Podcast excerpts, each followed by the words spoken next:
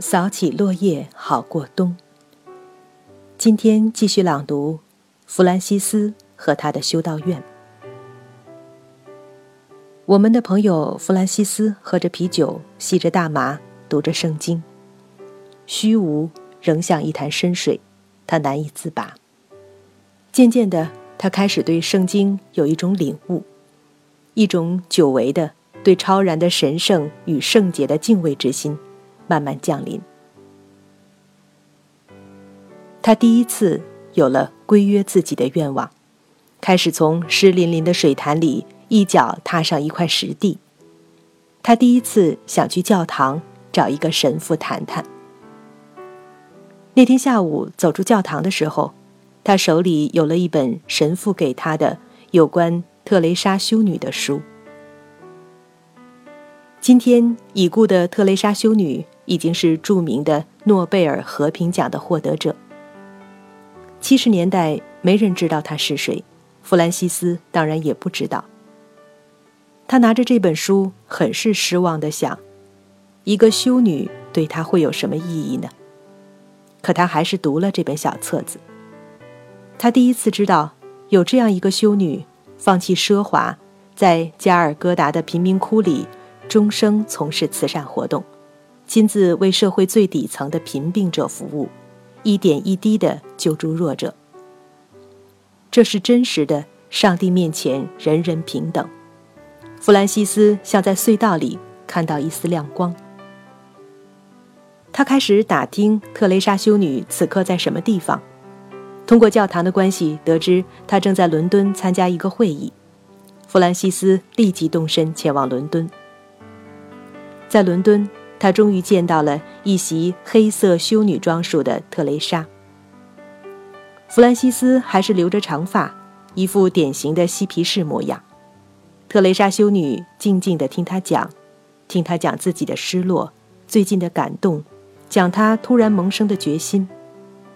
他说将不怕苦、不动摇，也绝不后悔，要跟着特蕾莎修女去加尔各答，投入一个帮助弱者的事业。听完特蕾莎修女说，帮助弱者是一个神圣的职业，你走进这样一个事业。是勇敢的，可是你并不因此就一定要去印度。你说了你的想法和你的决心，可是什么是上帝的旨意？什么是上帝给你指出的道路呢？你必须等待的是上帝的指引。弗朗西斯想了想，得出结论：特蕾莎修女只是婉转地拒绝了他的请求。告别伦敦，弗兰西斯来到慕尼黑，那儿的夏季啤酒节刚刚开始。弗兰西斯又在啤酒节上喝得烂醉。从慕尼黑出来，他去罗马，偶然得知特蕾莎修女也到了罗马，他再次要求见特蕾莎修女，他们有了第二次谈话。修女依然坚信，她要寻找上帝的指引。弗兰西斯问：“那么？”我怎样才能得到上帝的指引呢？特蕾莎修女说：“你必须寻找，你寻找，你总会找到，你找到了，你就会知道。”就这样，二十七年前，一九七三年的秋天，我们的朋友弗兰西斯从欧洲回到美国。一九四四年的三月二十一日是圣本笃日。有二十个默默无语的美国苦修派修士，从北方来到了佐治亚州亚特兰大东面一个叫康耶斯的地方。那里有着茂密的山林和起伏的墓地。他们看中这儿的偏僻，要建立一个恪守西多会教规的特利普派修道院，起名叫做圣灵修道院。在这片一千四百英亩的土地上。原来有一个不知什么年头的大谷仓，这就成了他们最早的安身之处。第一件事是收拾出一个崇拜上帝的地方，他们把谷仓的一半收拾出来，建成了一个教堂；另外的一半下面养着牛和鸡，阁楼上就是修士们的眠床。他们立即开始了修道生活，每天天亮以前起来祈祷，然后就是劳作。一点一点的，他们开辟出荒地，自己生产粮食、牛奶和奶酪。他们种植牧草，秋天收割以后出售给附近的牧民。他们制作的面包远近闻名。他们从来不说话。周围的农民大多是新教浸信会的教徒。当遇到别人的不友好对待时，修士们只低头祷告。一日复一日，一年复一年，修士们老了，又有新的年轻人加入，完全自给自足。他们还建起了简朴却壮观的大教堂，完全仿照千年前在法国的传统式样。祭坛上方用彩色玻璃镶嵌的圣母圣子像，却具抽象变形画风。两边回廊的玻璃色片重新分解和组合了光影。高高的穹顶被投上一层神秘色彩，然后在教堂里形成巨大的空间。修士们用古老的拉丁语赞颂上帝的歌声和祈祷声，日日在穹顶之下回荡。他们盖起了修院的建筑群，生活、祈祷、研修的房子围成一个有柱廊的内庭院。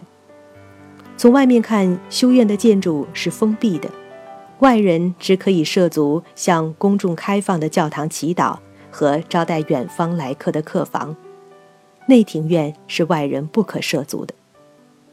在内庭院里，有一草一木都精心修整的花园。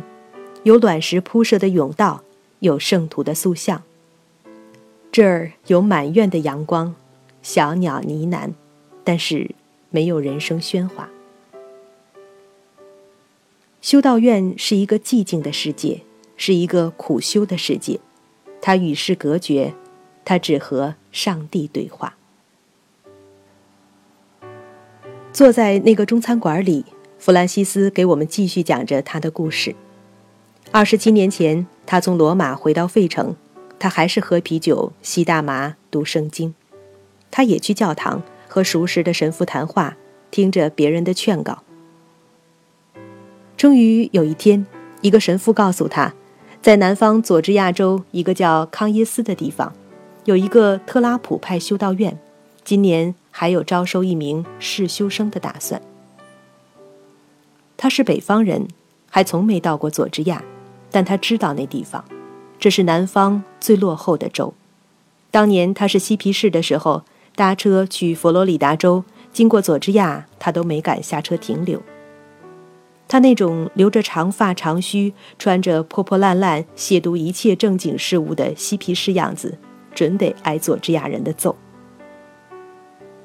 特拉普派修道院，他也知道，他知道这些修士以前是不说话的，是寂静无声的。他不敢想象这怎么受得了。他也知道，在六十年代第二次梵蒂冈大公会议决定改革仪规以后，现在特拉普派修士是可以说话的了。但是他还是想去康叶斯看一看。他拿着神父的一封介绍信，就从费城南下了，沿二十号洲际公路出亚特兰大往东。转一百三十八号洲际公路，见二百一十二号公路左转，在森林里穿行十几分钟，他看到了一块小小的牌子：“圣灵修道院快到了。”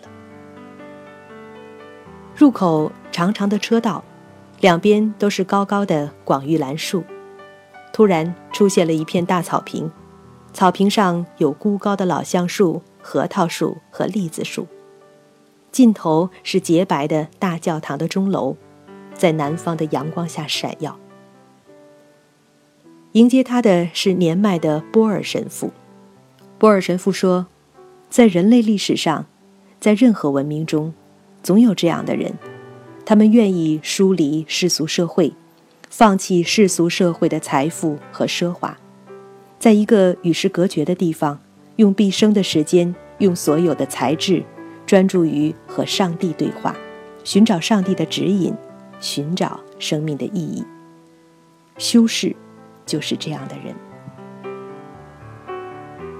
我们的朋友弗兰西斯说，他清楚地听到，发自不可知的深邃的地方，一个声音说着：“这儿就是，你找到了。”他泪流满面，他给特蕾莎修女写了一封信，告诉她他找到上帝的指引了。就这样，已经二十七年过去了，他就生活在修道院里。这就是我们的朋友，那个和善、爱沉思、幽默开朗的弗朗西斯修士。